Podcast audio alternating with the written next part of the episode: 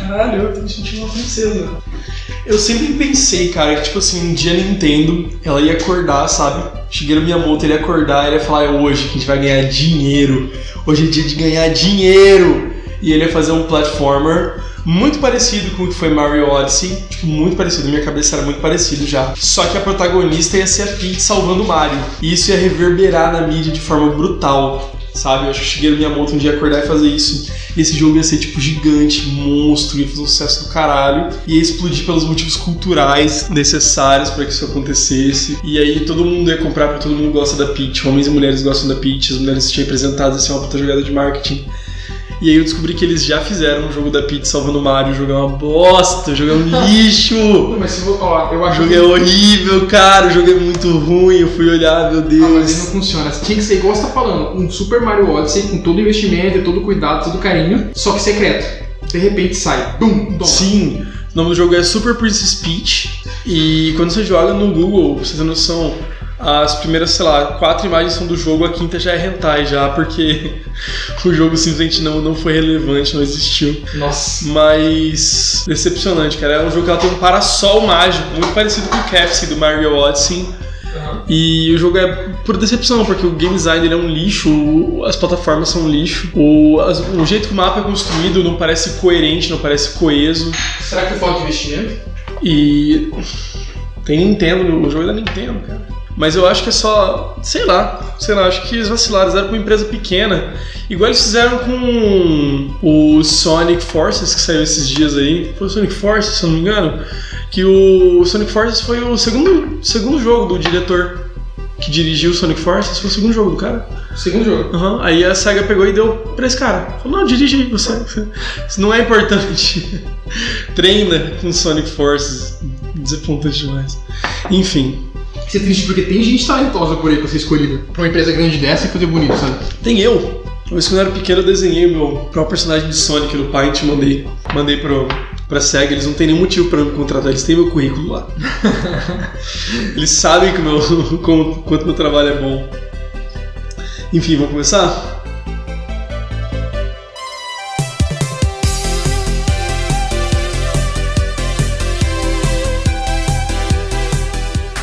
Senhoras e senhores, sejam muito bem-vindos. Meu nome é Luiz e você está no Talco, mais precisamente o piloto, o primeiro episódio em que nós vamos começar. E eu tenho aqui comigo o Arthur, que além do maior especialista em jogos que eu conheço pessoalmente, é também a pessoa mais disponível que eu conheço pessoalmente e está aqui para me acompanhar nesse podcast.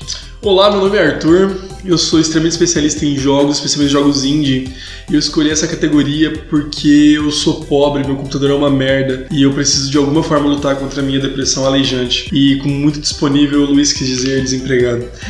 é um prazer estar aqui hoje para poder falar com vocês sobre uma coisa que eu gosto muito, que são a, listazinha curta de jogos que eu curei aqui. Você separou uma listinha ou você vai no freestyle aí? Eu vou no freestyle, cara. É, você plan- planejou mais, né? Uhum, pauta é coisa de otário, né? Eu só botei uns nomes aqui. O senhor quer começar falando sobre algum jogo em particular? Quero sim, quero sim, porque ah, aqui tem a gente vai falar. Eu vou falar um pouco dos indiões. Não são índios grandes, são índios com patrocínio grande. Né? São índios que, que cresceram, que ganharam destaque e que ganharam aí dezenas, às vezes centenas de milhares de dólares Uhum. para serem produzidos. Mas ainda são índios, porque, enfim, definições. E um, um- jogo que me impressionou muito, e que inclusive está saindo o segundo agora, é Ori and the Blind Forest.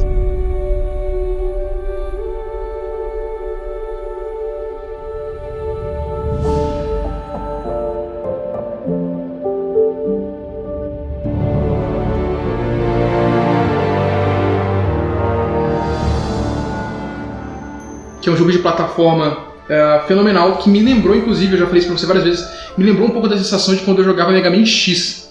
E olha que Mega Man X, né? Jump and shoot! Jump and shoot! Jump and shoot, né?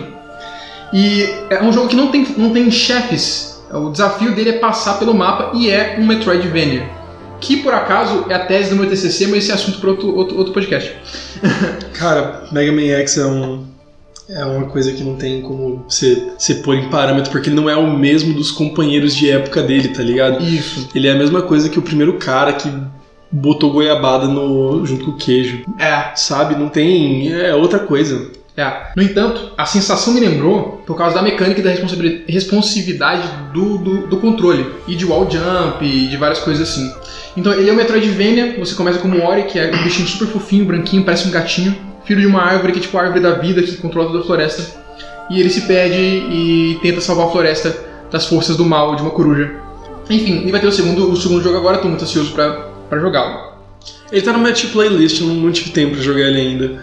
Mas eu tinha. O meu último notebook, antes dele queimar, eu tinha baixado Ori and the Blind Forest. Era tipo o próximo jogo que eu ia jogar. E aí o notebook foi pro caralho e. É. Então, Prossiga. e, e eu quero dar uma dica falando em, em wishlist do Steam, que é como eu compro os meus próprios jogos indie, né? Eu acompanho canais indie, inclusive o 365 Indies, que tá aí há um tempo já falando de indie. E a jogabilidade, fala bastante de indie, o Nautilus também, tem, tem milhões de canais, enfim. Quando você vê um jogo que você quer, vai e coloca na wishlist da Steam e eles te avisam por e-mail quando o jogo tá na promoção. E eu particularmente tenho uma regra, porque tem muito jogo muitas vezes na promoção na Steam. Só que às vezes tem um jogo 10% de desconto e depois ele vem em 80%, tipo duas semanas depois. Então a minha regra é 50% ou mais. Eu ponho o jogo na wishlist, se ele deu 50% ou mais de desconto eu compro na hora. A desvantagem é que você compra normalmente jogos mais antigos, né? Que os mais novos tendem a não entrar tanto em promoção. E outra desvantagem é que você pode acabar comprando uma série de coisas que você não quer, né? Você acaba É. comprando. Mas tem que querer pra pôr na wishlist. É isso? Eu tô zoando. Porque às vezes você, tipo, tem um, um amigo que ele comprou a série toda de Command ou Command. Command Assault, não sei. Aquele jogo de estratégia, RTS, que você controla um exército e tal. Command and Conquer. Command and Conquer. Ok. Um amigo meu de Sapezal, ele comprou o Command and Conquer inteiro, ele comprou todos. Porque saiu a promoção num bundle e tal, e ele não joga RTS, ele não gosta de Command and Conquer, ele só, tipo, viu aquele, aquele gordo número de 80%, ele falou, caralho, eu preciso ter isso aqui. E ele comprou, tipo, todos os jogos de 98 até 2006. Coleção inteira, quatro jogos, cara, muita vergonha. Mas ele pagou o quê? 40 reais? Ah, não faço a menor ideia. Não, ele pagou barato, mas ele pagou mais caro do que ele devia, porque ele não joga, ele não jogou. Então, Ele basicamente deu 40 reais pro, pra Microsoft, lá, acho que eles que desenvolveram o jogo, né? Com a equipe deles. Não, caralho. Deixa eu ver aqui. Não, Pelo visto é da Bethesda, velho. Bethesda? Aham, é isso mesmo, produção? É isso mesmo. Meu Deus. não, é Commandos, Commandos que é da Bethesda. Ah, ah tá. Nossa, eu- deve ser cheio de glitch essa porra. Claro que deve ser cheio de glitch. eu tô vendo aqui as imagens, eu joguei isso quando era pequeno, meu pai jogava isso, acabei de lembrar. Meu Deus, bons tempos. E você não jogou Ori and the Blind Forest, depois desse pequeno hiato na, na, na minha tese aqui, eu recomendo fortemente, que é um dos melhores jogos de plataforma slash Metroidvania que eu joguei nos últimos tempos, tá? Eu vou. Posso? Isso, agora um, um joguinho do Arthur. Eu vou assumir as rédeas disso aqui. Eu acho que você fazer qualquer coisa sobre indie games, sobre design, sobre o que é importante no jogo indie pra, pra, pra mostrar, tipo assim, que foi o que trouxe o fato de que um cara triste, motivado com um computador consegue fazer o mesmo que uma empresa multimilionária É, né? O mesmo que, assim, como no Japão, uma, uma época a Nintendo aqueceu pra caralho a economia do Japão, o videogame foi uma coisa que, né, gerou muito, muito emprego e tal, e era uma empresa de bilhões de ienes. E hoje a gente tem todas as ferramentas para fazer isso com uma pessoa só, e eu acho que uma das maiores provas de que um cara competente consegue fazer sucesso é o Edmund Macmillan, né? Edmund Macmillan é o responsável por três fantásticos jogos, dos quais eu vou falar sobre dois aqui. E o primeiro foi Super Meat Boy,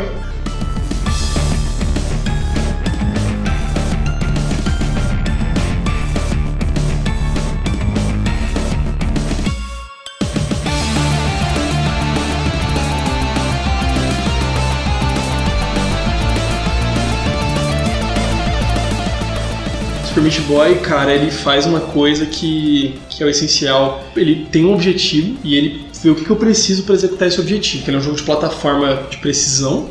Só que ele não chega nem a ser um rage game, ele é só um jogo com uma progressão de dificuldade bem linear. Só que ele realmente vai ficando mais difícil. Desde o momento 1 do jogo você tem todas as ferramentas, então assim, você não aprende uma habilidade nova, você não aprende pulo duplo, você não aprende nada. O que você tem ali é o que você tem ali, né? E, cara, que jogo. E esse jogo é um jogo foda em todos os quesitos, se você parar pra ver, ele é um jogo muito, muito bom.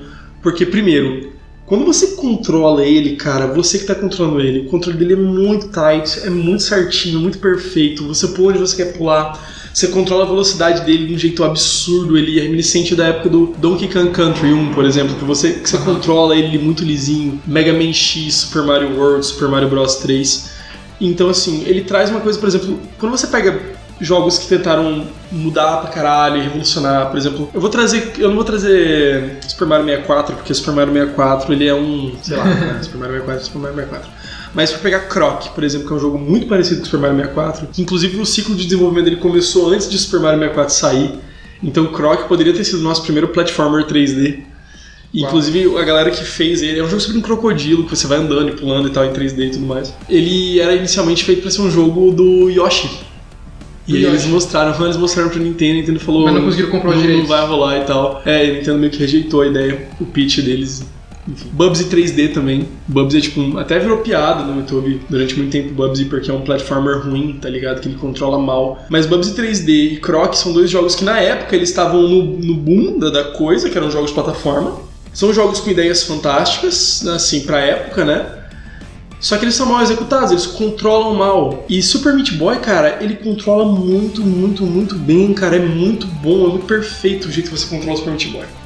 Outra coisa que esse jogo tem é que ele não tem muito glitch, ele não tem muito bug. Você, você joga ele do começo ao fim, você não passa raiva, porque se você morre, você morreu porque você foi incompetente, porque você foi ruim. O jogo te respawna extremamente rápido. Extremamente rápido o jogo te respawna e te traz de volta pro começo do mapa. Então não tem aquela parada que você vai pra tela de morte, você tem que dar load, você tem que passar pela frustração. O jogo não te dá tempo de passar raiva.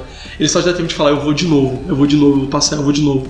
E os mapas são relativamente curtos, então quando você consegue, você consegue rápido. Quando você falha, você falha mais rápido ainda. E o design dele é muito original, uma coisa que você nunca poderia ver num jogo grande, porque jogos grandes, eles seguem, eles seguem designs assim relativamente seguros. É, eles têm, Sabe? eles têm que ser Eles têm que ser seguros, seguros, porque você tá pondo muito dinheiro na linha. E o Edmund Macmillan, ele tava colocando só a própria perspectiva financeira, a própria sanidade, e o próprio tempo na linha. né? Sabe que jogo que eu acho que fez isso também, mais recente? Eu não joguei o jogo, mas o tanto que falam com certeza fez a mesma coisa. É, foi o Celeste. Eu, cara, eu vou jogar muito em breve, eu já, já baixei, inclusive, tá, tá- ele tá me aguardando aqui. Ele tá me esperando, já fiz até o, uma preliminar, assim. É, assim, tudo que você falou, os controles tight, né, é, bem, bem seguros e precisos, o respawn rápido, ah, ele tem um contador de morte só, e o próprio desafio do design do jogo, que inclusive o design dele, eu vi bastante gameplay apesar de não ter, não ter jogado, é muito bem feito o design das fases. Inclusive não tem medidor de dificuldade, não tem como escolher fácil, médio difícil. Só que tem uns moranguinhos espalhados, se não me engano são uns moranguinhos mesmo. Uhum. E você não precisa pegar eles. No começo do jogo ele fala, ó, é inútil esses morangos. Só que se você quiser pegar, você controla a dificuldade dessa forma. O quanto você quiser. E normalmente você quer pegar, mesmo ele sendo inútil. é-. Você vai fazer o jeito mais difícil.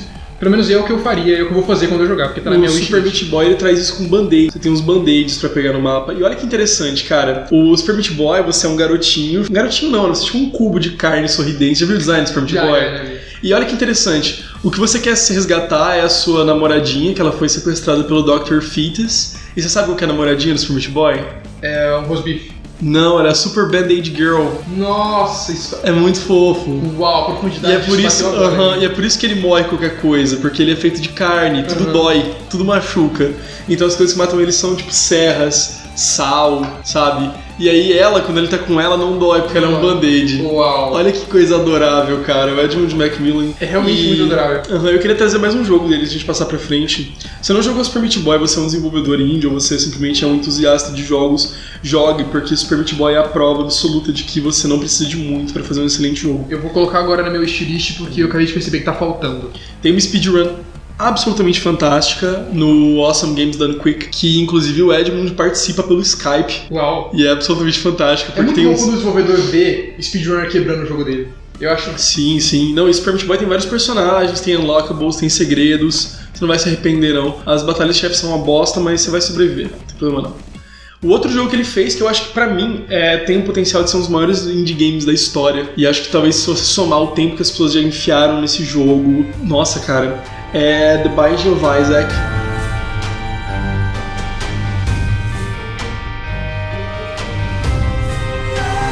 Começou com um jogo hiper simples no Newgrounds, que eu acho que é o maior berço de game developers do mundo hoje, é a Newgrounds. Ele foi vindo com uns, umas expansõezinhas simples, uns segredos novos, personagens novos. E, meu Deus, eu não tenho palavras para descrever o quanto The Binding of Isaac é bom, o quanto o replay value daquele jogo é absurdo, o quanto uma run é diferente da outra, o quanto ele simplesmente te suga pra dentro, cara. Ele é extremamente imersivo. E o design dele é muito, muito arriscado, porque é um jogo onde você é um garoto que você atira lágrimas com projéteis. e os seus inimigos são, tipo, outras crianças que estão morrendo, são fetos, são pedaços abortados de crianças, são merda, literalmente merda. Tem vários chefes, várias criaturas são simplesmente bosta. Uau. E, cara, The Binding of Isaac é absurdo. Porque ele é um jogo muito simples. Ele é tipo. um- Ele é um bullet hell for dummies, sabe? For, for dummies. For dummies. Ele ainda é um jogo bem difícil pro, pro ocidental médio, tá ligado? Pro ocidental médio ele ainda é um jogo muito difícil. Mas ele é um jogo muito difícil e muito justo. Na, na Steam tá overwhelmingly positive. Cara, não tem como não tá, velho. E agora eles trouxeram uma nova expansão, né? Um novo. Nova não, porque acho que foi ano passado, né? Atrasado. Que eles trouxeram. Eles têm. Tem Bind of Isaac, Uhum. tem o Rebirth. Rebirth foi o primeiro. E depois do Rebirth eles lançaram Afterbirth. E tem um, os fãs fizeram um próprio DLC chamado Anti-Birth também, que tem muito item bom. E depois saiu o Afterbirth Plus, que veio com alguns itens assim, meio underwhelming, os itens foram meio bunda. Mas ele trouxe toda uma ferramenta de mod. Não foi tão bem recebida, porque o pessoal criou muita expectativa. Mas, cara, eu super recomendo pela variedade enorme de personagens e itens e a forma que esses itens interagem. Porque, por exemplo, tem um item que ele dispara laser, dispara um laser reto em vez de você atirar lágrimas. E aí tem vários itens que vão alterar o jeito que esse laser funciona. Por exemplo, você pegar um item chamado Banded Spoon, que é um item que faz seu, seu seguidor, sua lágrima seguir os inimigos, ter um homing attack. Esse laser ele dá voltas na sala para fazer um arco que passa por todos os inimigos, por exemplo Uau. sabe? Então, as interações entre os itens são fantásticas. Você pode jogar mil horas de jogo, talvez você não- tenha visto todas as interações, porque tem muito item. Deixa eu ver se eu acho na wiki a quantidade de itens que tem em The Binding of Isaac. Tem 341 itens no Rebirth. Nossa. O Afterbirth Plus tem um total de 504 itens. 504 itens É um cabo. que interagem entre si, cara.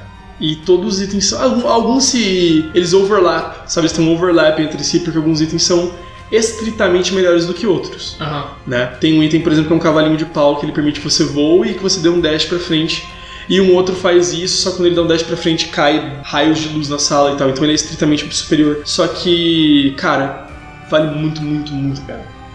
Então assim, vou começar com esses dois. The Binding of Isaac. Isaac. Aparentemente com- compensa você estudar toda a geografia, não sei qual é o termo pra isso, do Edmund Macmillan.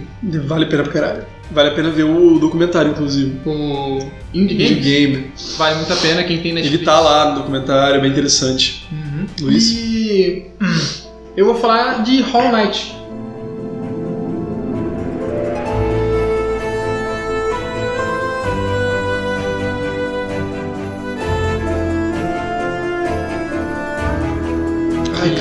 Caramba, é, é- Sabia que tava são vindo. dois, são dois o quê? Metroidvania, né? Porque eu tenho jogado muito Metroidvania, descobri que eu amo Metroidvania nesse esse ano. E caramba, esse jogo eu não tirei 100% dele ainda. E pra você jogar ele 100% são. Cara, vou até olhar aqui quantas horas de jogo que eu tenho: 28 horas. Eu fiz um dos finais que não é o final verdadeiro. E quem sabe um dia aí eu, eu pego pra fazer o resto. Ah, é um jogo também Metroidvania com os controles tight, mais do que o. Muito mais do que o Ori, inclusive. E você gasta muitas horas de jogo, não só porque você morre muito. Chamam esse jogo de Dark Souls 2D, e não é à toa, tá ligado? Você senta no banquinho pra salvar, igual no Dark Souls, e você morre muito. E- mas assim, não, não tem aquela frustração, tá? Igual, igual no Super Meat Boy, você não fica frustrado de morrer porque você sabe que foi só sua incompetência e que se você se esforçar um pouquinho mais, você melhora a sua habilidade no controle e consegue passar. É, as muitas horas também servem por causa de exploração. O jogo não te dá um caminho claro pra você seguir. Você é jogado naquele mundo e o quanto você vai querer explorar vai depender do quanto você vai se sentir imerso naquele mundo. E eu vou te contar que você se sente muito imerso. Eu me coloquei muito no lugar do hum, personagem principal. Inclusive, no final que eu fiz, eu me senti decepcionado. Porque eu, eu tava me colocando no lugar dele, mas o meu objetivo no final não era o mesmo que o dele, sabe? Eu achei que ele tava com o objetivo puro e clichê do herói, que quer salvar o mundo. Uhum. E o final quebrou minha cabeça no meio, assim. E, e por causa dessa imersão e desse mapa interconectado que, que o Met- o Metroidvania proporciona, e desse mapa gigantesco que ele tem, você gasta essas 30 horas jogando. Até porque você quer explorar, quer ver o que, que os personagens estão falando, quer ver as dicas do, do universo. E depois que você termina de jogar, é o tipo de jogo que você quer olhar a- a- as teorias conspiratórias que a internet faz depois. Inclusive, olhe com certeza porque tem vídeos de horas explicando o universo do Hollow Knight com detalhes que você perde na jogatina, com certeza. Eu acho legal quando o jogo pega um tema e ele fala, vamos, vamos, vamos explorar esse tema. E de repente o cara fala, nós somos insetos, nós temos insetos, nós somos É. insetos. É micro, é vida pequena, sabe? Microvida e tal. Micro é, puxa mais pra bactéria, mas foda-se. É. Cara, é muito bacana isso, porque você, você passa pra, pra olhar pra uma ótica que você não olhava ainda, sabe? Aham. Isso é muito, muito legal. Isso é extremamente espetacular. Eu tenho muita vontade de jogar Hollow Knight ainda. Ele me lembra um pouco o Rogue Legacy, né? Que é fantástico. Hum, Bem, sim. Mas O- eu não vou falar sobre o Rogue Legacy hoje, não. Inclusive, um dos desenvolvedores do Hollow Knight falou que estudou muito inseto pra fazer. Ele, sim, ele fez praticamente um curso de biologia só de insetos. É fantástico o quanto que insetos nos trouxe jogos bons, né? Isso é verdade. Porque Pokémon também, se você está ligado. Ah, Como é que é o nome do cara, velho? Ken Sugimori, acho que é. Ele gostava de colecionar insetinhos e tal. E se você pensar bem, os principais Medabots são inspirados em insetos também, não sei se você já reparou. Merabi. São o Kabuto e o. São dois Kabutos, na verdade, né? são dois besouros. Só. Isso que eu não vou saber te dizer as diferenças desses dois, não. Mas olha só que espetacular. E, e, cara, como que os personagens são, são bem desenhados, de design mesmo. Como que eles são estilosos. Desde o seu personagem principal até, assim, eu vou dar um destaque pra todos os, os mentes, né? Os louva-deuses desse jogo. Quando você chega lá na parte dos louva-deuses é uma coisa linda, maravilhosa. Pesquisa aí agora, se você tiver disponibilidade, Lord Mantis. Eu tô pesquisando. Eu lembro, inclusive, que eu vi uma batalha contra uma. Parecia um personagem feminino, Luiz, bem esguio, que luta com uma Sim. agulha. Sim, ela é... Achei ela aqui. É, é, ela- você se encontra com ela algumas vezes aí ao longo do jogo. Hornet. Hornet, o nome dela. Cara, Ah, eu vi ela no AGDQ uhum. e eu fiquei mesmerizado, cara. É lindo, é lindo, é Que lindo. personagem bonito, velho. Muito bonito, cara. Sério, o fato dela usar uma agulha. E ela tem. Cara, ela é duas patinhas de Stickman, Uhum. uma cabeça, uma capinha e uma agulha, velho. E é lindo o design, cara. Eu acho o design de Hollow Knight é uma sacanagem. Eu acho que devia ser crime. Deixa eu ver qual foi o nome do desenvolvedor, mandar aprender agora, cara. São quatro, é, pelo menos no site dele fala. In- Inclusive tem uma, uma expansão chamada Green Troop, que também apresenta um personagem com design. Assim, eu, eu coloquei como plano de fundo no meu computador no instante que eu vi?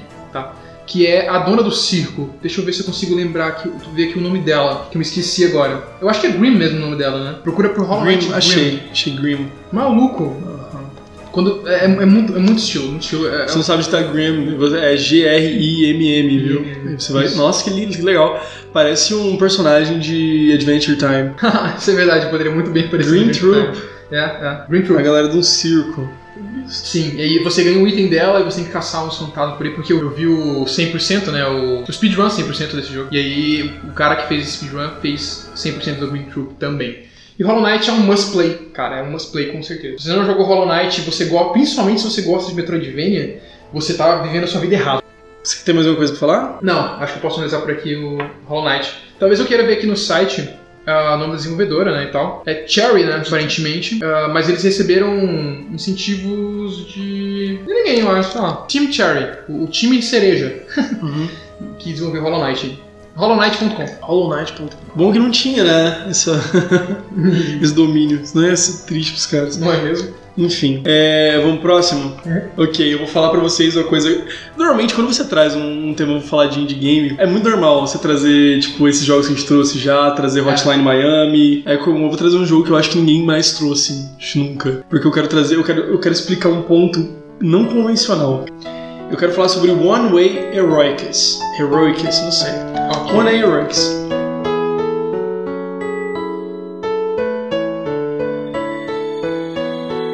Herói de One Way. heroísmo, sabe? One Way. Ah, não sei pronunciar isso. Mas é Mystery Chronicle One Way Hero. Enfim, esse jogo ele tem 9 de 10 na Steam. Eu, eu peguei alguns dados aqui no Spy Steam pra, pra falar pra vocês sobre mais ou menos como funciona. Então vou falar pra vocês o que eu acho desse jogo. Então One Way Heroics eu quero usar ele pra apresentar uma, uma coisa diferente, tá? Ele é um jogo extremamente simples, no qual você escolhe uma classe. As classes não têm uma diferença muito grande entre si, elas têm diferença de distribuição de atributos e um skill de diferença só. E as armas que elas podem usar, se eu não me engano. Você tem que ir do lado esquerdo do mapa pra direita. Só tem uma direção pra explorar. Direita. Por quê? O lado esquerdo do mapa vem sendo consumido por uma sombra. Então você vai usando isso para você explorar. É uma espécie de auto-scroller. Ele é um roguelike também. Uhum. Então você pode entrar em cavernas, matar uns bichos, upar. E depois de X tempo, vai vir um lord, vampiro, demônio, monstro, It's Me Deal. E ele luta contra você, e se você vencer ele, você zerou Ok. tá? Você ganha uma pontuação, você usa essa pontuação para você poder comprar classes novas, equipamentos iniciais. Você pode carregar alguns equipamentos de um negócio pro outro, mas os equipamentos não são tão originais, eles não são brutalmente diferentes. Não tem tipo um arco que dispara um raio que ricocheteia de um personagem pro outro. Ou por exemplo, o Anti-Birth, ele incluiu um item que você tira lágrimas de gelo. As lágrimas de gelo, quando elas não matam, elas dão slow. Quando elas matam, elas congelam o inimigo. Ao contato, o inimigo voa pra parede, ele estilhaça em fragmentos de gelo. Isso no Binding of Isaac. É. Naquela... Então, olha a originalidade de um item, tá ligado? No One Way, você não vai encontrar nenhum item desse tipo. Não tem nenhum item que, tipo, caralho, outro, sentiu outro jogo. Olha essa mecânica, é um jogo extremamente simples. É, o gráfico, aí você pensa, pô, o gráfico tal. O gráfico dele é o gráfico equivalente do RPG Maker. Só que não é um RPG Maker decente, é tipo um gráfico de RPG Maker XP. Aham. Tá ligado? Aquele RPG Maker antigaço que você fazia jogos, tipo, os Cavaleiros Perdidos, uma coisa do tipo. sabe? Falava, olha mãe, fiz um jogo. Fiz um jogo, demorei Enfim. duas horas. É muito, muito simples o gráfico, até pior que o da RPG Maker XP. Eu joguei RPG Maker XP aqui no, no Google Imagens pra eu lembrar, pra bater nostalgia e. É, é pior ainda. e sabe qual que é o charme desse jogo, cara? Eu vou pegar as estatísticas que eu anotei pra vocês, porque eu anotei algumas Fala estatísticas porque as importantes. reviews aqui no, ah, na Steam estão very positive, ou seja, muito positivas. E o jogo ele custa 5,99 reais. E é 3,50 dólares. Olha E eu vou explicar pra vocês por que que tá desse jeito. Porque, um, ele é barato. Isso Uhum. é ok. Isso é, isso é uma coisa interessante, porque quando você paga barato, sua expectativa vai lá embaixo. Ok, Segundo, ele não promete nada que ele não cumpre. Beleza. Ele não comete o mesmo erro de muitos jogos sandbox hoje em dia que falam que você vai poder, tipo, bom, não vou. Floral. Eu não quero citar nomes. Não quero. Eu não quero, eu não quero citar nomes. Não vamos dizer qual é, mas você sabe. Eu não, você sabe que é. Ele não promete nada que ele não cumpre. Ele não é original. Ele não, ele não tem nada original. Não tem nenhuma mecânica original. Ele não tem nenhuma classe revolucionária. Ele não tem nenhum lockable muito excitante. Ele não tem um gráfico legal. Mas sabe qual é o charme desse jogo? Não.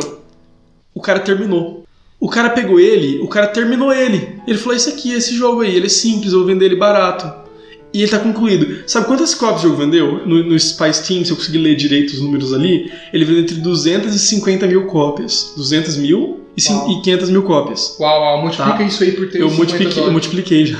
Quanto que dá? De, dá 1 milhão 225 mil dólares. É, não satisfeito, esse jogo ele saiu pra PS4 também.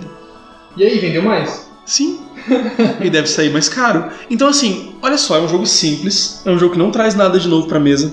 Ele não é um jogo original, ele não é um jogo bonito, mas ele é um jogo pronto, cara. Ele é um jogo pronto. Então, É ele feito, tem né? muito jogo, provavelmente que era muito melhor, mas nunca foi terminado e nunca teve a oportunidade de, de ter esse status de simplesmente um jogo. Ele não é excepcional, ele não é merda, ele é só um jogo. E ele cumpriu o papel dele no mercado, que é entreter as pessoas que compram e dar dinheiro pro criador dele. Então, é um dos jogos que eu mais quero que a galera quer ser desenvolvedora, quer trazer, quer produzir jogos. Eu acho que esse jogo é um excepcional exemplo pra você ver que eu não vou falar isso no sentido ruim, eu joguei muito, eu platinei o One Way. Só que mediocridade é aceitável, cara. Mediocridade é ok, cara, contanto que ele esteja pronto e que você não minta pro seu consumidor. Opa, importante. Então, e aí, cara, é simplesmente isso. É o jogo médio concluído. Ele me lembra, assim, vou, vou puxar um, um atalho aqui. Tem uma biblioteca no Sandman, no quadrinho Sandman, não sei se você leu do Neil Gaiman, Não. que tem... O Sandman, é basicamente, eu vou dar uma premissa pra vocês, ele é um eterno, ele é uma criatura que ele é metafísico, ele representa uma das facetas da existência, e a faceta que ele representa é o sonho, a esperança, a expectativa e tudo mais. Na verdade, ele é, ele é o dream, né? Ele é o sonho, e tudo que isso engloba de maneira mais sutil.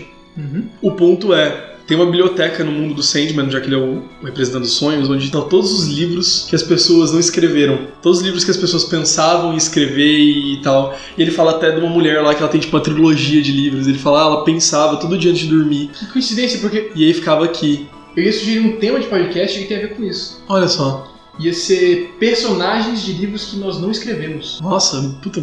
Fica aí pra você que, que já acompanha o palco, inclusive. Ficar na expectativa Uhum. desse. Imagina daqui uns anos, cara, o pau com aquele podcast, né? De cultura que a galera começou fazendo tutorial de Godot. Enfim, é tipo isso, sabe? Esse jogo é um jogo que ele não entra nessa biblioteca do coisas que eu pensei em fazer, mas eu nunca fiz. É um jogo simples que o cara pegou e fez. Eu acho tão, tão foda. Legal. Isso, isso diz muito sobre, sobre criar jogos. Na verdade, isso diz muito sobre criar qualquer coisa na sua vida, né? É, inclusive, um, um cara. Eu, eu, um tempo eu participei do podcast Obrigado pelos Peixes, o Papo Vogon, que é o podcast do Obrigado pelos Peixes, tá? Que é um blog que fala sobre o Guia do Mochileiro Inclusive, um abraço pro pessoal do Obrigado pelos Peixes. Abraço, obrigado pelos peixes. Lá a Mai, a Mai tá sempre no, no- no podcast, o Rafael Pá, a Dreca, que é a dona do blog, tá? Então um abraço pra vocês, saudades, inclusive. É, quem sabe a gente faz um mashup. Enfim, é, um dia o Rafael me falou um negócio que não é original, não foi ele que inventou, ele ouviu de outro lugar, mas eu nunca tinha ouvido e me caiu com uma luva, que ele falou, antes feito do que perfeito. Que com certeza é algo que todo mundo já ouviu, já sabe, mas eu, naquele momento eu pensei, putz, mas por que que eu não pratico isso? Porque quando eu começo a tentar fazer algo, eu fico tentando lapidar pra sempre e nunca sai, por exemplo. Eu fico tentando fazer o- a mecânica original, a história original, e penso num, num projeto maravilhoso e perfeito que nunca vai sair. E quando eu começo e vejo que eu não vou alcançar as expectativas, dá, me desmotiva e faz eu parar. Mas pensando nisso, eu consegui começar com um canal, acredito que está indo, está indo bem. Pensando nisso, vai sair esse podcast, por exemplo. Porque se eu quisesse apelar em qualidade e tudo e, e quisesse tornar perfeito como eu gostaria que fosse, não ia sair esse podcast, por exemplo. Então fica aí a dica, faz o seu jogo e faz até o final. Eu quero trazer só um ponto e vírgula pra gente encerrar esse, esse momento de filosofia barata. Se você parar pra pensar, Shovel Knight, que é de longe um dos indie games mais importantes da década, É, é. não tem nenhuma mecânica original. Tem nada original. Ele é uma junção de, de várias coisas boas da época retrô Uhum. e ele não traz nada de novo pra mesas, que ele traz polimento. É. É um jogo com mecânicas fantásticas e ele é simplesmente muito bem executado. E isso é foda. Vamos pro próximo jogo? Próximo. O senhor fala ou eu falo? Os próximos que eu falar são bem mais curtos, então. Então deixa eu falar. Vai lá. Vou falar sobre. Dessa, vez não é Metroidvania. Tá. Então segurem seus chapéus. Eu vou falar sobre Metroid. Metroid. sobre Kingdom. Mais especificamente o New Lands.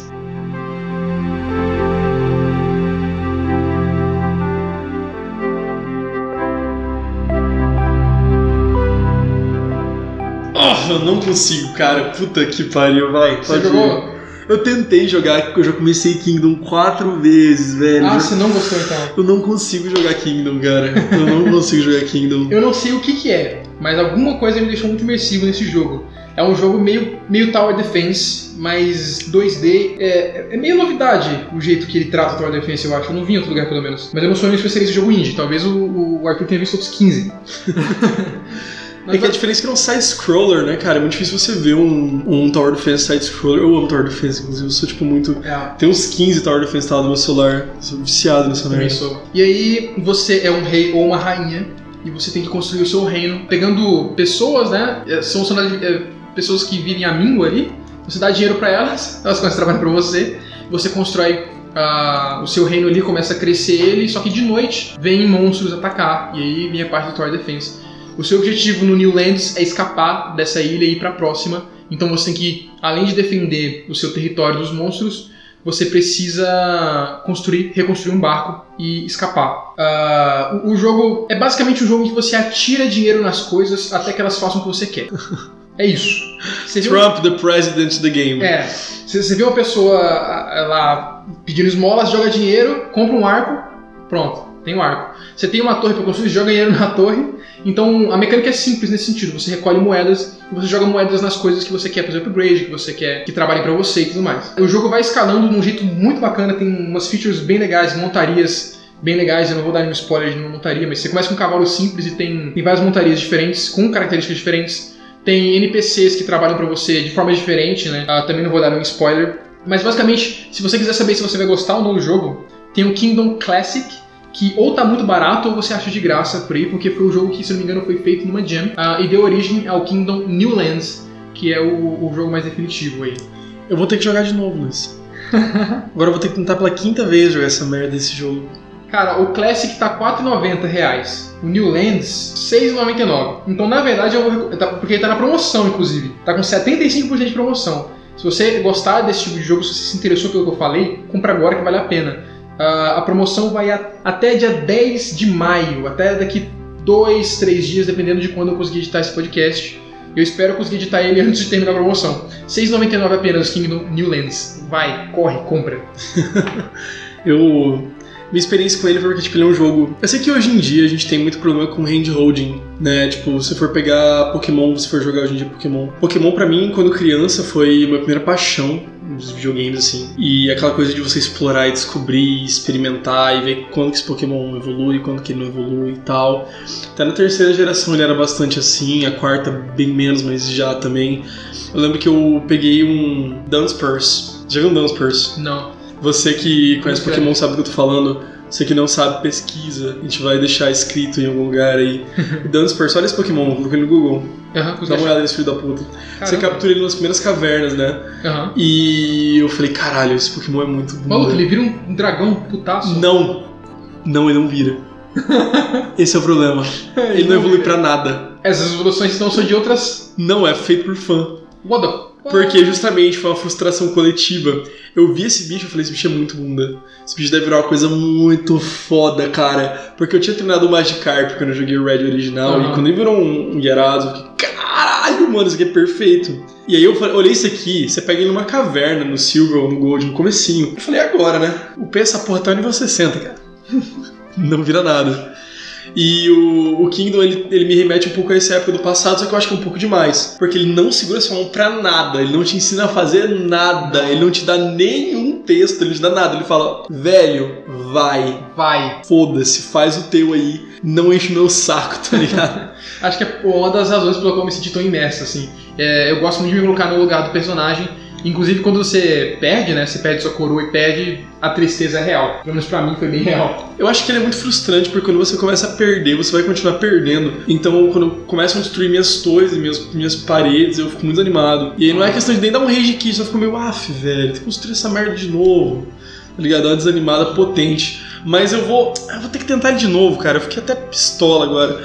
Eu vou pesquisar um guia pra eu entender Uhum. algumas coisas, porque eu gosto muito. Mas eu achei, eu fiquei frustrado porque ele te dá pouca escolha. Ou pelo menos eu percebi pouca escolha, mas eu acho que é mais um problema meu. Não, ele é, ele é meio simples mesmo. E um uma coisa que frustra um pouco, de verdade, é o tempo que você leva pra andar de um lugar pro outro. Até você, até você entender pelo menos a mecânica do descanso do cavalo, que. Ah, vou dar spoiler, dane essa mecânica. Você, você andou com o cavalo, ele cansou, você para com ele num lugar que tem grama verdinha, ele come e depois que ele come ele tá totalmente descansado, você pode correr bastante. Eu não sabia disso. Tá. Eu corria, eu esperava ele descansar de Eu forma. também. Até eu descobri. Mas você descobriu isso sozinho? É, não, não, não foi sozinho. Eu, eu acabei vendo é, recorde na internet e tal. Speedrun. Eu sempre vou ver speedrun de jogo que eu joguei ou quero jogar. E aí eu acabei vendo um cara fazer isso. Aí, tá vendo? Eu já não sabia disso. Eu abri aqui um guia da Steam, um guia, pelo visto, tipo, um guia gigantesco, tem uma quantidade brutal de dicas. Mas eu não gosto que no guia, tipo, ele te fala exatamente o que fazer, mas umas Esse aqui, é, outras ali, eu esse- vou dar uma olhada. Sim. Porque esse jogo tem potencial, cara. É um. Outra, outra referência, outra, outra boa comparação é um. Ele é um Age of Empires 2D, side-scroller. Sim. Assim, dê uma olhada. e Se ele não tiver de graça, na, se não tiver por barato na Steam, ele tá de graça no The Pirate Bay. Qual a diferença? eu não apoio pirataria, pessoal. Esse canal não apoia. Enfim. Ah, mas. Canal não, mas os participantes às vezes. É, ah, o, a inteligência artificial dele é uma coisa que às vezes, não muito, não muito não, mas às vezes é um pouco frustrante. De você não tem controle nenhum sobre o que eles fazem, a não ser o que você quer que eles façam, que é onde você joga dinheiro, como eu falei. Você joga dinheiro lá onde você quer que ele construa, quando ele, ele, ele corre, se estiver de um lado do mapa, ele vai correr o mapa inteirinho até lá, se não tiver nenhum disponível mais perto, né, um construtor, por exemplo. E você compra a ferramenta que ele vai usar, e o primeiro a chegar naquela ferramenta usa ela. E se tiver uma ferramenta depois, se ele achar uma antes, no caminho dele, ele vai pegar aquela. Então tipo, você tem que entender esses padrões para poder controlar o comportamento deles. E sempre ter uma quantidade boa, e não muito, né? Porque senão. A não ser arqueiro. Arqueiro é sempre bom você ter, fica a dica. Eu vou fazer só arqueiro, cara. Arqueiro é uma parada que eu tenho um fetiche muito grande por arqueiro, cara. Eu vejo arqueiro nas coisas, eu não consigo me controlar. Enfim, vamos pro próximo? Próximo Vamos pro joguinho? próximo. Fiquei triste com Dun Spurs, inclusive. É triste pra caralho, cara. Eu tô há anos esperando essa porra evoluir. Porque ele é o tipo de Pokémon que te dá expectativa. Foda. Eu vou trazer agora pra vocês, vou trazer o meu indie game preferido. Isso não quer dizer que o jogo é um, um excelente jogo. É só o jogo que eu mais investi horas e que eu, eu gosto muito. É um jogo que eu não vejo muita gente falando sobre. Na verdade, eu nunca vi ninguém falando sobre Uau. nos podcasts grandes de jogo, nos canais grandes de jogo, tipo, nem no jogabilidade, nem nada. Pelo menos não os que eu escutei. Uhum. Eu vou trazer pra vocês Desktop Dungeons.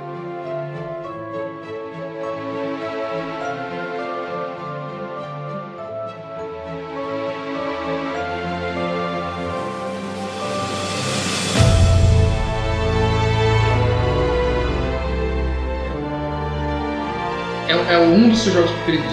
É, é um dos jogos preferidos. tá. É porque é difícil falar o, É porque. mas é ele, Faster Than Light, É. pra mim estão ali em cima, cara. Eu não vou trazer Faster Than Light hoje porque Faster Than Light, porque eu gostaria de pegar e falar sobre Faster Than Light durante uma hora. Mas procura aí, Desktop Dungeons, eu quero que você procure no Google. Já, já, tá, já tá convidado já, Então tá, abre a primeira imagem, que é que tem um Desktop mago e tudo mais. Aham, Desktop Dungeons. E aí, tipo, ele é o seguinte, ele é um jogo onde você começa... Ele é um roguelike top-down, onde você vê um grid, você vê um tabuleiro, o mapa gerado aleatoriamente, como todo roguelike, com a grande maioria, pelo menos. E você tem as mecânicas, você tem vida, você tem um ataque, você tem mana, você tem um inventório, onde você pega itens, Uhum. né? Você tem mais ou menos umas 10 ou 12 raças pra você escolher.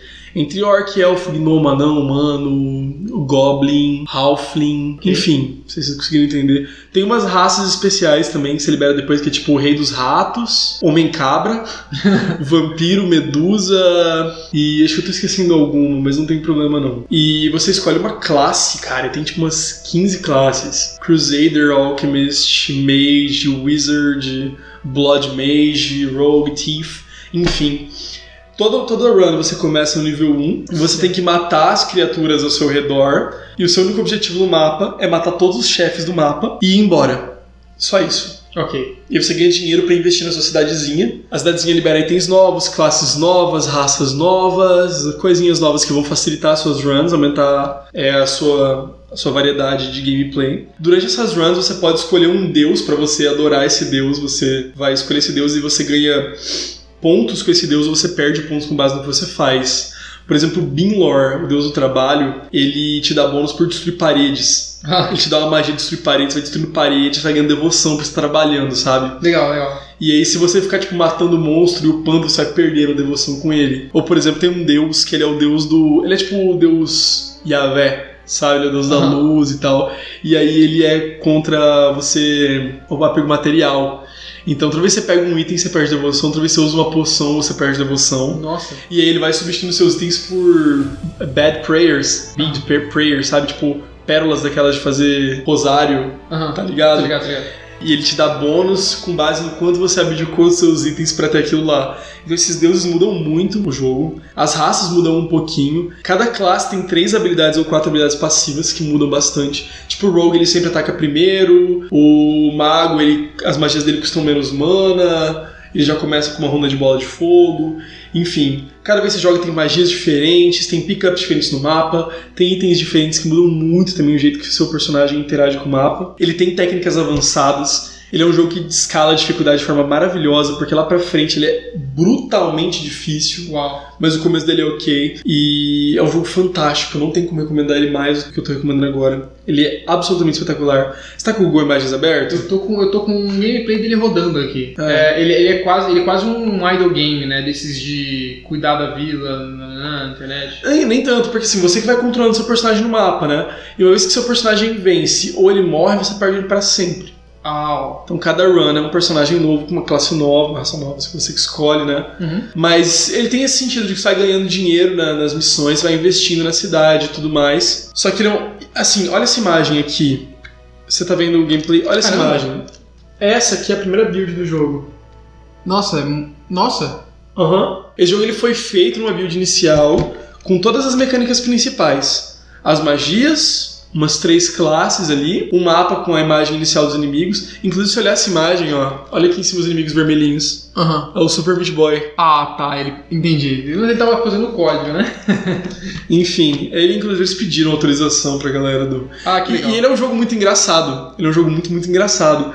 Quando você pega a classe Berserk, por exemplo, tem uma quest, que tem, tem uma quest. Eu me enganei. O, o mapa, você tá gerenciando a vila, é sim desse jeito que eu falei, mas você controla dentro das dungeons o personagem, os ataques. Sim, tudo você tá vendo agora aí? Tô vendo, é porque eu tô vendo na Steam e o preço dele é, é R$24,99. O que seria um preço alto se fosse do jeito que eu tinha pensado. Mas do jeito que você tá falando, inclusive a, a, os Nossa, reviews são muito positivos. É um jogo gigante, cara. Pra você platinar esse jogo, você vai por muito, muito. Ah, tá. muito Então tem, tempo é, nele. é muito conteúdo. Cada mapa tem tipo 12 medalhas pra você fazer, que é tipo vencer sem, sem usar item, vencer com uma classe só, vencer sem usar magia, tá ligado? Cara, É. é muito, muita coisa.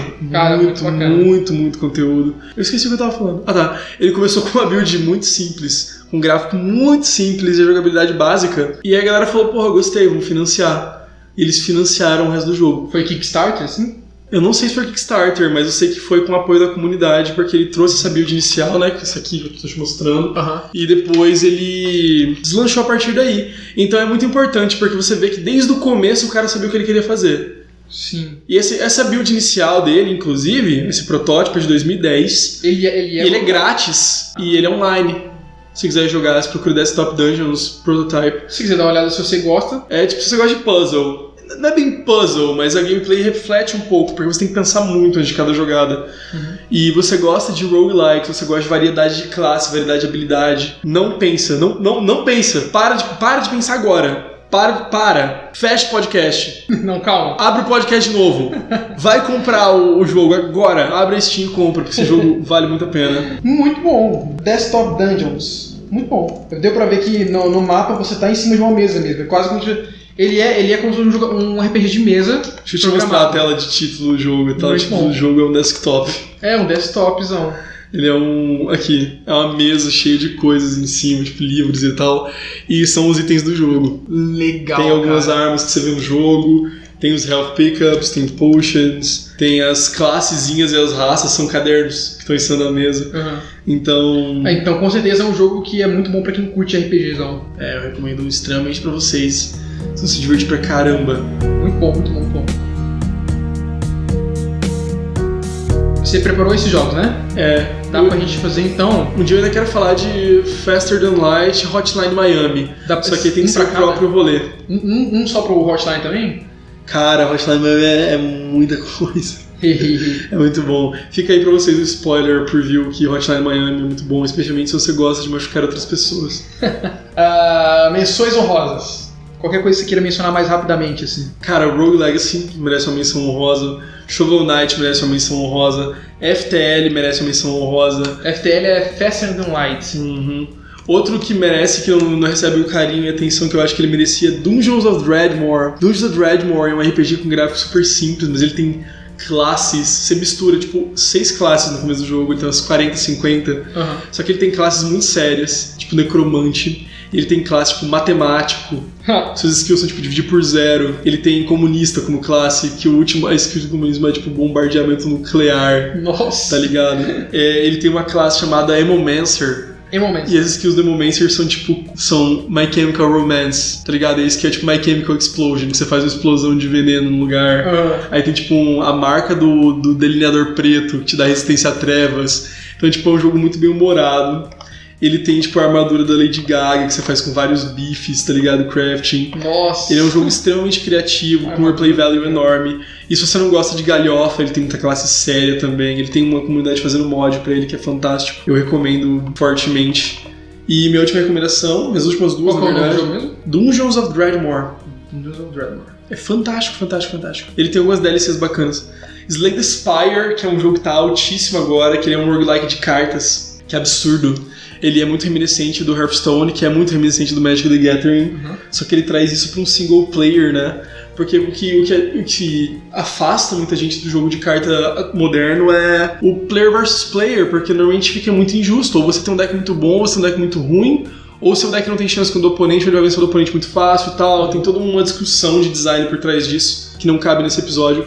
Mas o Slay Spire ele contorna isso colocando você para jogar um jogo de deck building contra o computador. Então você pode tryhardar, sabe? Você pode, porra, apelei pra caralho, mas tudo bem, sabe? É, Porque eu não tô, não tô frustrando ninguém. É, e, não precisa. Não precisa ficar com um balanceamento, não sei o quê. Exato, inclusive ele, tá, liberou um personagem novo essa semana, na semana do release desse podcast saiu personagem novo, ou faz uma semana já, mas enfim, espetacular, cara, vale muito a pena checar. E minha última recomendação depois de Slay the Spire vai ser. Cara, tava... ah tá, vai ser Into the Breach.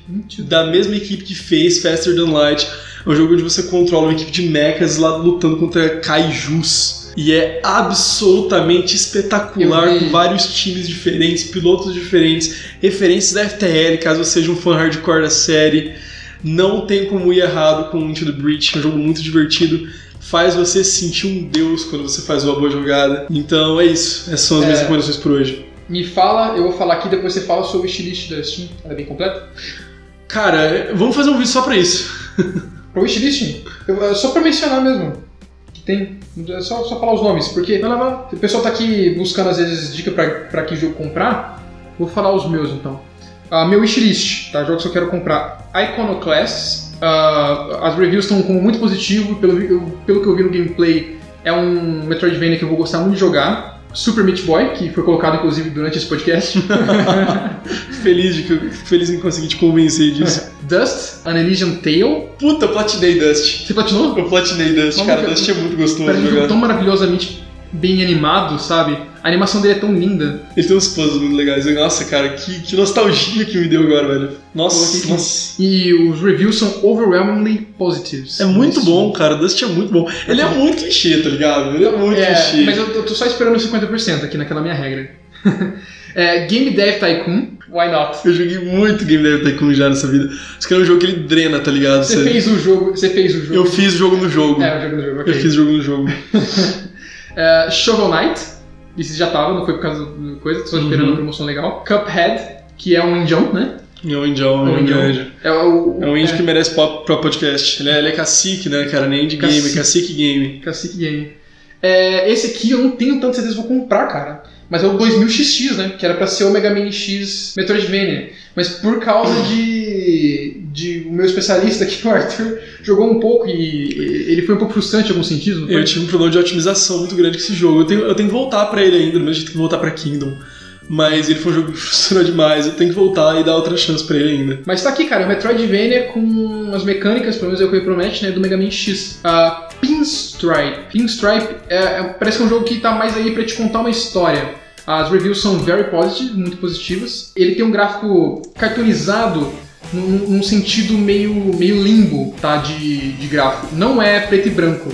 Mas você vai entender a semelhança quando você olhar. O, o protagonista tem as pernas compridas aqui e tal. Ganhou alguns prêmios esse jogo, pelo que eu tô vendo aqui na Steam. E nesse instante ele tá com 50% de desconto. Você sabe o que isso significa. Isso significa que eu vou comprar ele agora e talvez até grave um gameplay. e na Steam é ridículo porque é muito fácil comprar as coisas, eu tô comprando agora mesmo.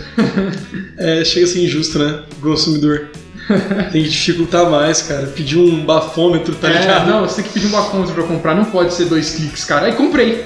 E agora? Como é que eu, vou- como é que eu vou me arrepender? Você vai pagar uma pizza pra gente? Fudeu, né? A, pô, a Steam tem como recuperar jogo, mas eu nunca nem usei esse O refund, né? refund dele. Enfim, comprado aí, Pinstripe, parece que é muito divertido. Axiom Verge. Axiom Verge é very positive né, na Steam. E o que me atraiu nele foi ser roguelike. E é isso. Eu vi o gameplay e falei, parece muito legal. Vou esperar uma promoção. Se se sair uma promoção boa, talvez seja mais 50% eu compro. A Lenda do Herói, que é um jogo brasileiro. Ah, cara, não. Eu, vou- eu, vou, eu vou comprar. Tem tanto preconceito. Eu, eu, gostei, eu gostei muito do vídeo que eles fizeram, da Lenda do Herói. Assisti várias vezes, achei muito legal. E o jogo tá very positive na Steam, inclusive. Eu não Ah, sei, eu tenho, que, eu tenho que vencer essa, essa neblina de. Ah, cara, sim, porque é um jogo nacional e é indie. Não, mas o jogo nacional não é problema. Eu respeito pra caralho o Chroma Squad, Nossa, feliz. é, Knights of Pen and Paper, são jogaços, jogaços. Um- Inclusive, um dá um podcast- da cena brasileira de indie games, cara. Um abraço aí pra galera que fez Chroma Squad, um abraço pra galera que fez Knights of Pen and Paper, jogo, jogo muito do caralho, velho. É a, é a Behold, né? Behold Studios. Behold Studios. Eles fizeram agora o Galaxy of Pen and Paper, eu tô na metade dele. Um jogão também, Knights of Pen and Paper 2 ou Plus, eu não sei. Parabéns. Aqui, é Parabéns verdade. pra vocês, vocês são foda. Ah, por alguma razão, a Iconoclast está aqui de novo. Parece que mudou a ordem. Owlboy. Owlboy Boy, eu vi gameplay bom. demorou uma década pra ser feito esse jogo. Mais que uma década. E, e eles, pare- aparentemente, os dois desenvolvedores estavam fazendo no tempo livre e tal, de boa. Foram fazendo de boa o jogo. E virou o que virou, que é um jogo. Caralho. Enfim, ganhou, tem, só que na capa dele tem quatro prêmios que ele ganhou. Ah, e boas recomendações, né? Tipo 9,3 de 10, 5 de 10, top 15 de, algum, de vários, ah, várias curadorias aqui. All boy. É homem, homem, homem coruja mesmo, dá uma olhada. Garoto Coruja. Garoto coruja, isso. Homem coruja, garoto, garotinho. É, Momodora. Eu não conheço muito. A Reverie Under the Sun. Esse mesmo? É, Reverie, é, Reverie, Reverie, Reverie, não sei, Moonlight, é do Moonlight. Moonlight. Nossa, por que era Sun? Reverie Under the Moonlight. É, também tá aqui pra, pra quando der os 50% e ele tá overwhelmingly positive.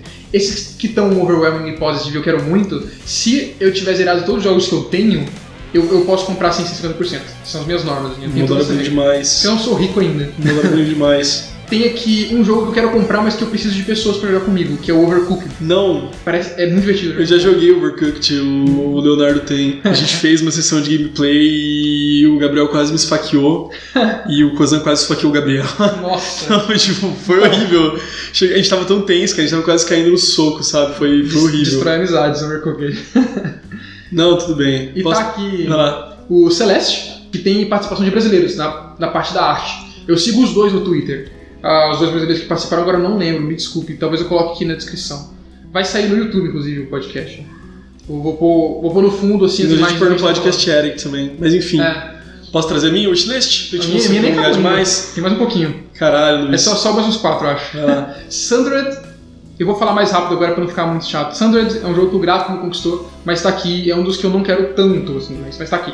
Into the Bridge, Into the Breach. Dandara, brasileiro, maravilhoso, incrível com a Dandara dos Palmares, com a mecânica original que nunca foi feita antes. E mano, como eu quero esse jogo, tá 25%, por que eles não colocam 50%? Por quê? Porque é novo. É novo, saiu em 2018, dia 6 de fevereiro de 2018. Então ainda não, não comprei, mas eu quero muito. The Last Night, que é um jogo lindo, maravilhoso, feito em 2D no 3D. O cara queria colocar tanto, tanto movimento de longe, como que fala, tanto parallax no jogo dele, que ele falou, guess what? Quer saber? Eu vou fazer 3D. Fez 3D e colocou os sprites 3D. Como é o nome? The Last Night. É um jogo também que tá aí pra te contar uma história. Ele é sci-fi, plataforma, indie adventure aqui no Steam. E Bridge Constructor Portal. tá aqui. muito bom, muito bom. Vou trazer os meus, mas lista bem mais curta, né? Hollow Knight, jogo simples, jogo bacana, tem que ter, me dar essa, essa chance de jogar ainda. Frostpunk é um jogo recente de gerenciamento de cidade, onde você tem que fazer decisões morais e tal, e garantir que sua civilização sobreviva nesse mundo steampunk congelado. Não vou falar mais que isso, mas dá uma olhada. Ouvi falar, ouvi falar. Pirates Fate, cara, que é um jogo que tá reverberando legal aí, é um visual novel, estilo visual novel, com tipo 30 finais diferentes, uma temática bem animais antropomórficos, assim, meio furry, bem, bem- é um design bem interessante, eu acho legal. Fala porno. Mas é animais antropomórficos, então. É tipo Bojack Horseman, só que de pirata, tá Ok. ligado? E mais feliz. Uh, Thumper, que é um, Hum, aquele Meu Deus. de ritmo eu, tal, eu tô jogando Thumper agora, que coisa Tá linda. legal? Nossa. Eu quero jogar Guacamelee ainda. Guacamelee é um roguelike, um roguelike não, um Metroidvania, onde você canaliza máscaras de luteadores. Luteadores. E interessante, quero dar uma olhada. Muito e Celeste, né? Que já foi conversado aqui mais de uma vez. Então é isso, essas são as minhas recomendações. E é isso aí. É isso aí, pessoal. Obrigado por escutarem. Se você gostou, deixe seu joinha, seu comentário aí embaixo. Se quiser mais- ver mais talcos como esse. Se quiser, manda a gente. pra- Fala sua opinião sobre o que a gente disse, recomendem coisas pra gente com base no que a gente já falou que gosta, que não gosta. É, a gente vai ler os comentários se tiver, né? Se vocês quiserem dar qualquer recado. No próximo talco a gente lê os comentários do vídeo mesmo, sem e-mail nem nada. Ah, se, se depois de ouvir esse podcast você não tiver nenhum jogo pra comprar, sei lá, ouve de novo, né? Tem muito jogo que a gente recomendou aqui. E é isso aí. Muito obrigado. Até a próxima e tchau!